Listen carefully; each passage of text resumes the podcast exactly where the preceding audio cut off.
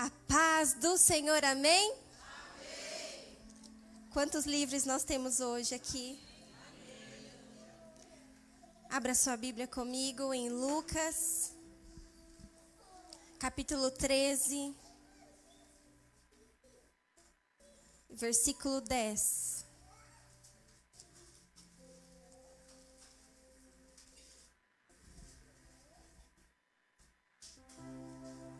A cura de uma paralítica. E ensinava no sábado, numa das sinagogas, estava ali uma mulher que tinha um espírito de enfermidade. Havia já 18 anos. Ela andava curvada e não podia de modo algum endireitar-se. Endireitar Vendo a Jesus, chamou-a a si e lhe disse: Mulher, tu estás livre, livre da tua enfermidade.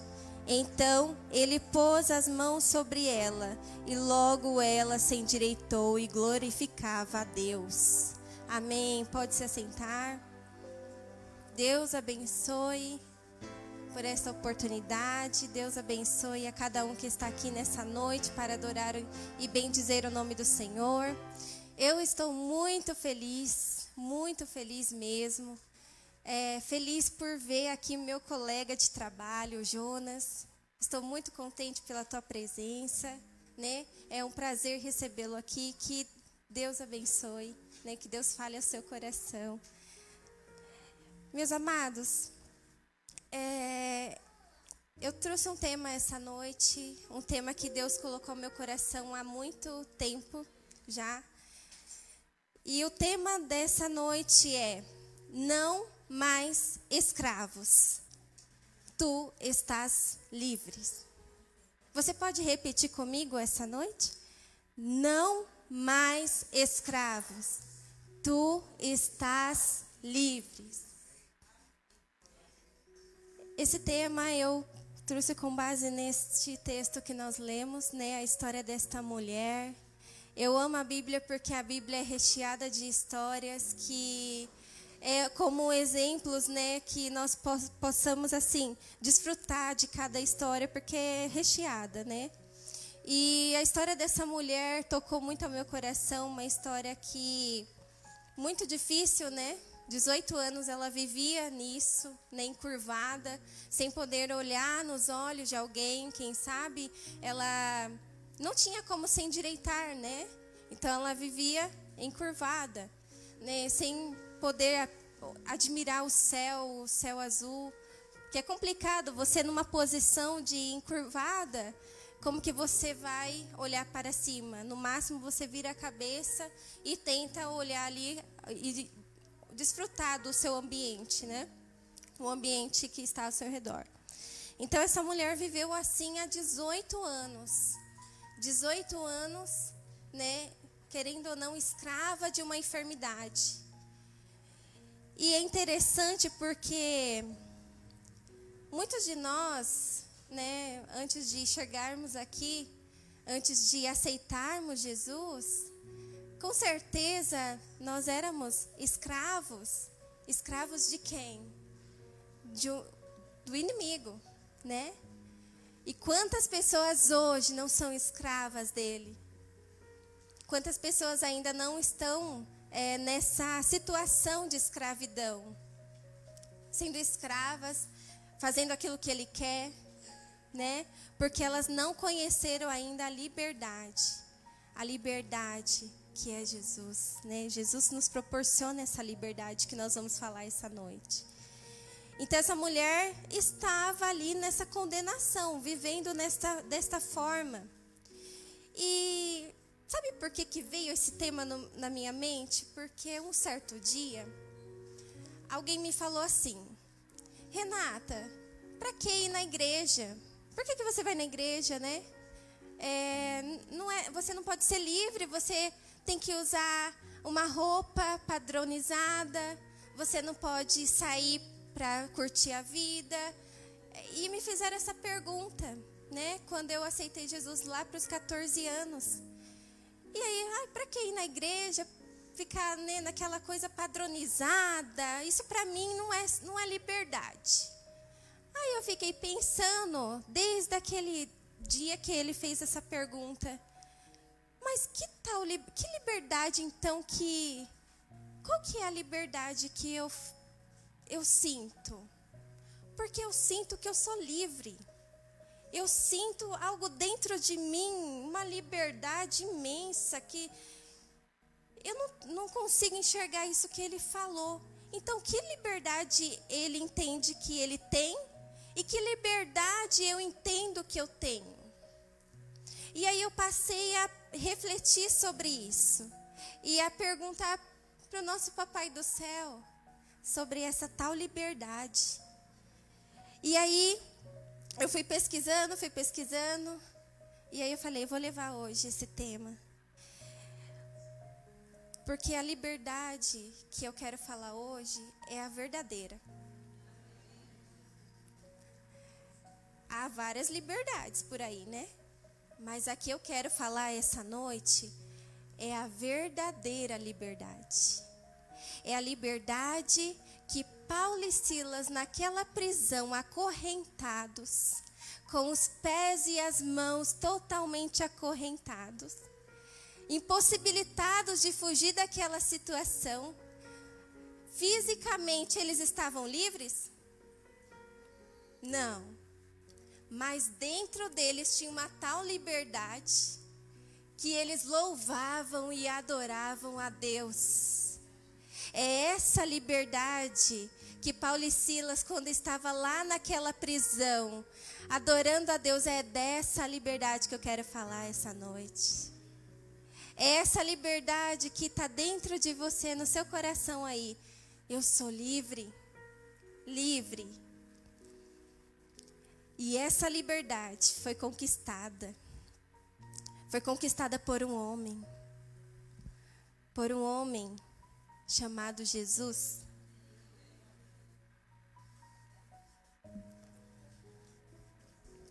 Então nós vemos aqui que essa mulher, ela era escrava né, escrava há 18 anos de uma enfermidade. Não tinha liberdade fisicamente e nem liberdade espiritualmente, porque ela não conhecia ainda o Jesus. Talvez só de ouvir falar, mas o texto não, não relata isso. Então ela não tinha o conhecimento, ela não conhecia. Então ela vivia escrava do inimigo, tanto é que no texto, no finalzinho do texto, Jesus fala que há 18 anos, Satanás tinha presa. Ou seja, o inimigo mantinha aquela mulher escrava há 18 anos. Antes de conhecermos a Jesus, antes éramos condenados. Condenados ao inferno. Condenados à morte, sem vida, sem poder desfrutar de dessa tal liberdade. Então nós éramos condenados. E eu pesquisei um pouquinho sobre o que, que é a condenação. É um julgamento que condena alguém a uma pena. Sentença final em que o juiz ou tribunal reconhece o réu como culpado. Ele impõe uma pena. Qual que era a condenação? Qual que era a minha condenação? Qual que era a sua condenação? ao inferno, à morte. Nós não teríamos a possibilidade de vivermos uma tal liberdade pelos meus minhas próprias forças. Eu não teria condições de buscar essa liberdade. Eu iria até o final da minha vida sabendo que eu estava condenada pelos meu, meus erros, meus pecados e eu não teria um céu, um paraíso, eu não chegaria lá, eu não abraçaria Jesus. Imagina, irmãos. Condenados ao inferno, não tem, não tem condenação. É, aqui nem eu li aqui para vocês, ó. Sentença final. Não tem vírgula, não tem ponto final, ou não tem vírgula, não tem um porém, não. Acabou, ponto final, sentença. Imagina na sua na sua mente agora, reflete aí. Imagina que você a sua sentença final é o inferno. Você não tem chance de escolher. Imagine isso. Que sofrimento. Não poder olhar para Jesus. Não poder abraçar Jesus. Ser condenado ao inferno. E aí que tá. Estávamos condenados à morte. Condenados para sempre ao inferno. Porém, três pontinhos. Vamos caminhar para a verdadeira liberdade. Romanos capítulo 8. Abre aí sua Bíblia, por favor.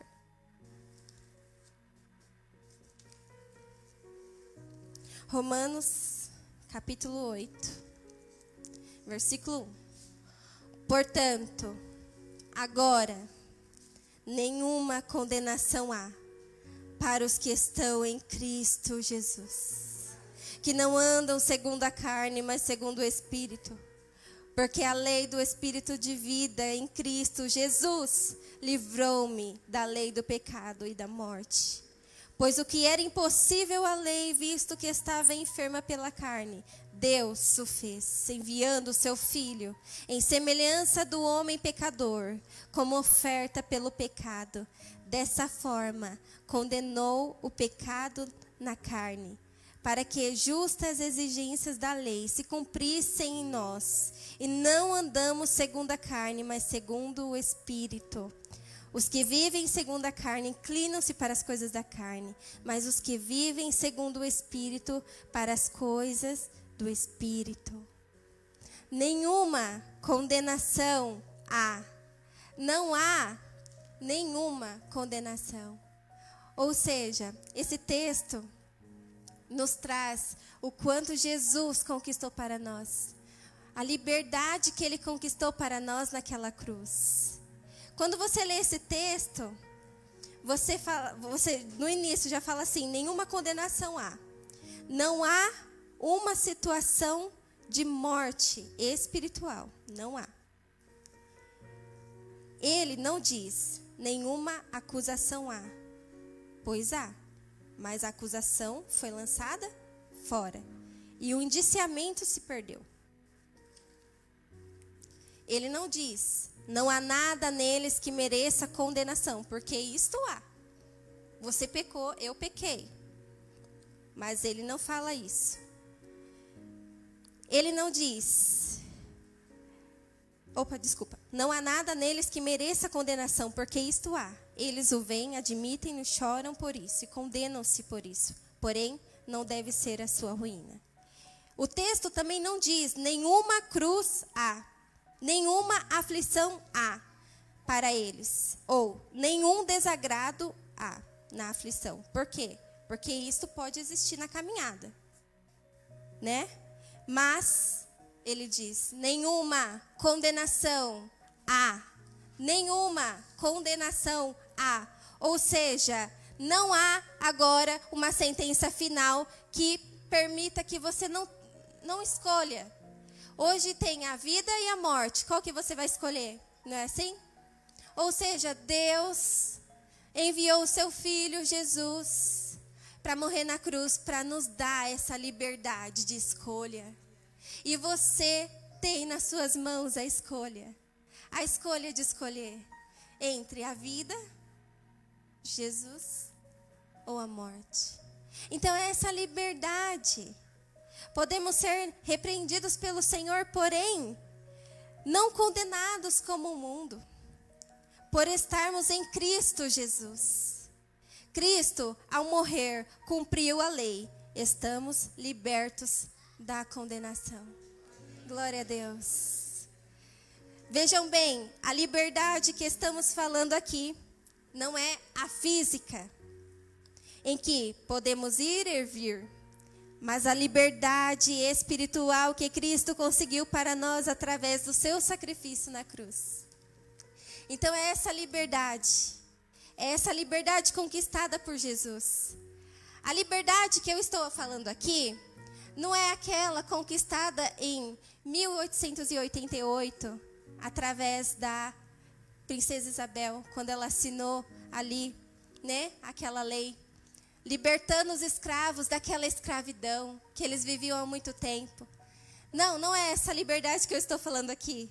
A liberdade que eu estou falando aqui não é aquela conquistada através da Constituição de 1988, no artigo 5 Deixa eu ler para vocês essa liberdade, tá?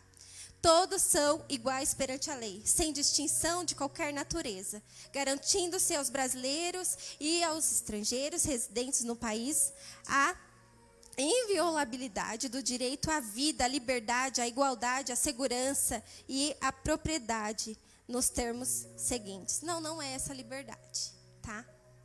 A liberdade que eu estou falando aqui é aquela liberdade, é essa liberdade que você está desfrutando agora dentro de você. É essa liberdade que Jesus conquistou para nós na cruz. A liberdade de poder adorá-lo, de poder bendizê-lo. Quantos se sentem livres essa noite? É essa liberdade. Que mesmo você estando preso, como Paulo e Silas, parece que está livre. Quem já leu na história fala sobre quando as, os discípulos de Jesus eram queimados vivos. Mas se ouvia gritos? Não, se ouvia adoração, louvor. Gente, que liberdade é essa? Eles estão sendo queimados, impossibilitados de sair daquela situação, mas parece que eles estão livres, porque estão adorando, estão louvando. Que negócio é esse? Que ninguém entende. Olha que interessante é essa liberdade. Que mesmo preso, mas o meu espírito está livre. Livre. Tem como prender, aprisionar o espírito? Tem como? É essa liberdade. Acho que você está desfrutando um pouquinho aí, né? Dessa liberdade. E daqui a pouquinho, daqui a pouquinho, essa liberdade vai nos levar a Ele, ao Jesus, ao nosso Pai. Quantos veem Jesus como Pai? Quantos enxergam Ele como Papai? Sabe por quê? Nessa caminhada, eu entendi assim. Que com Ele eu não sou escrava. Ele me faz filha. Porque escravo não tem direito à herança. E ele fala que nós vamos herdar. Que nós vamos é, para o céu e ele preparou morada. Ou seja, ele preparou um lugarzinho para mim, um lugarzinho para você. Só um pai mesmo, né? Não é? Só um pai mesmo para preparar um lugarzinho. É só um pai mesmo para esse cuidado, esse amor de, ó, oh, você não é mais escravo aqui não, viu? Aqui você não é escravo. Aqui, ó, não, aqui você é livre. O que, que o diabo faz? Você é escravo, você está condenado, você não tem direito, ele te acusa o dia todo. Aí eu fiquei pensando quando essa, pessoa falou para mim: Ah, Renata, não é livre quem vai para a igreja. Que liberdade é essa deles? Que liberdade é essa? Que o inimigo faz o que ele ele faz o que o inimigo quer. O inimigo manda, ele faz. Agora com meu Deus é diferente. Com seu Deus é diferente. Aqui é diferente porque o nosso Deus, ele nos torna livres. Olha que lindo. É isso que o Pai quer. E eu entendi assim que muitas pessoas têm uma certa dificuldade de enxergar Deus como Pai. Um pai que tem você como filho, como você como filha, e você tem essa liberdade na casa do Pai. Mas porque muitas pessoas têm dificuldade de olhar e enxergar essa paternidade, essa paternidade que conquistou para nós tal liberdade. Eu entendi que muitas pessoas têm a dificuldade quando não tiveram um pai físico aqui. Um pai presente. Uma, um pai que. Um pai que foi exemplo, né? E é difícil mesmo, não é verdade? Quando eu não tive um pai, é difícil olhar para Deus como pai. É barreiras que, ter, que tem que ser quebradas. É barreiras que tem que ser, né? Mas feche seus olhos. Olhem para como se estivesse olhando para cima, né? Porque é assim que uma criança faz. Ela olha para cima. E hoje se coloca nesse lugar de filho.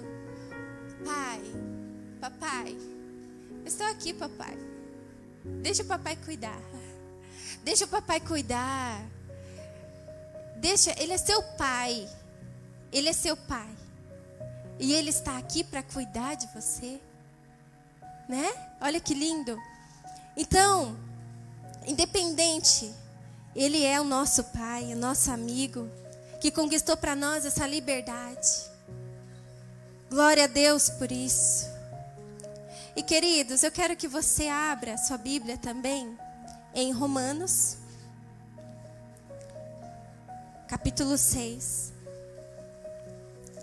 e versículo 22, só confirmando aquilo que eu falei.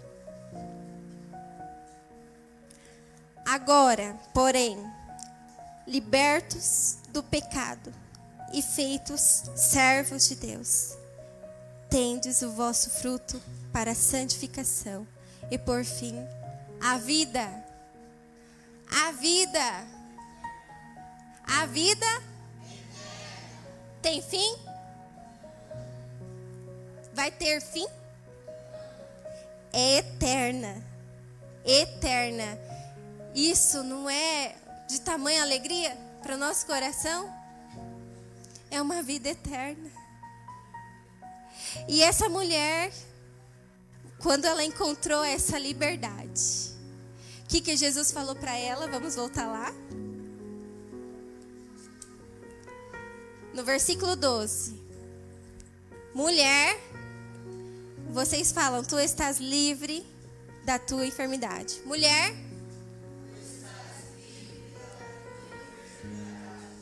E nessa noite eu pergunto para vocês: o que te faz andar encurvado?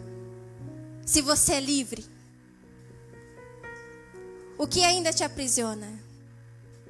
O que te faz andar encurvado? Na situação dessa mulher era essa enfermidade. Mas e você? Porque tem um na caminhada com Cristo, nós vamos desfrutando dessa liberdade, mas chega um momento que eu não sei o que acontece, as pessoas se encurvam. O que tem te deixado encurvado essa noite? O que tem te deixado aprisionado essa noite? Que você não consegue desfrutar dessa liberdade? Algo para nós refletirmos. Algo para nós pensarmos, né? Porque Jesus já conquistou nossa liberdade. E para encerrar, meus queridos, eu quero ler isso aqui que eu escrevi há um tempo.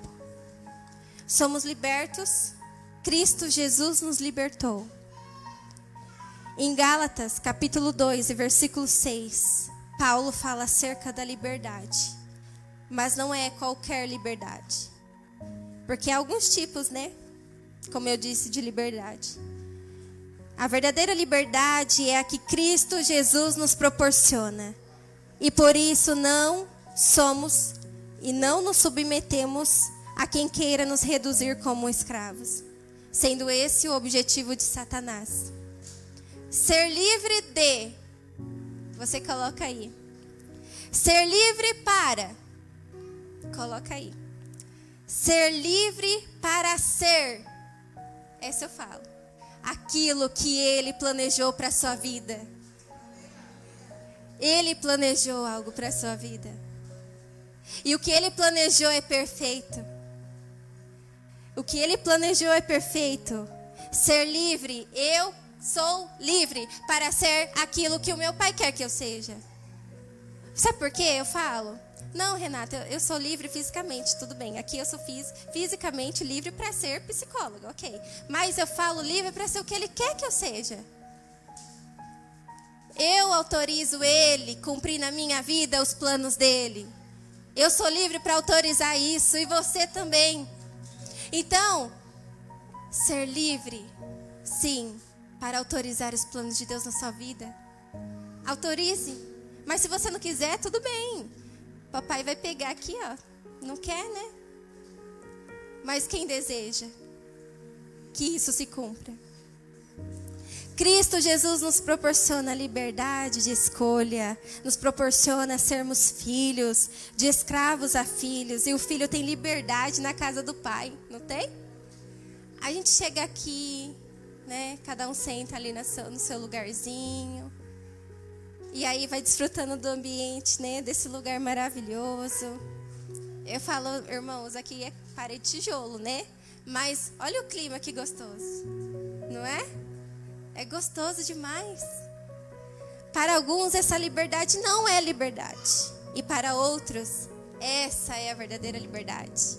Para nós, essa é a verdadeira. Amém? Paulo nos faz entender que qualquer outra liberdade fora de Cristo não é liberdade. Em Cristo somos livres. É por isso que qualquer pessoa que ainda não conheceu Jesus que está preso em alguma coisa, ao dinheiro, à fama, a bebidas, são escravos ainda de Satanás. O diabo mente e engana essas pessoas que acham que são livres, mas estão cada dia mais acorrentadas, presas nos prazeres desse mundo, para preencherem o vazio que ainda há em seus corações. É uma falsa sensação de prazer que no momento pensam que estão livres, mas dia após dia precisam repetir os seus atos, as saídas, as bebidas, para sentirem a falsa alegria. E assim vivem como se fossem livres, mas na verdade estão cada dia mais presos. Mas ergue a sua mão. Ergue a sua mão. Bem alto. E diga: Eu sou livre em Cristo Jesus. Glória a Deus. Deus abençoe por essa oportunidade.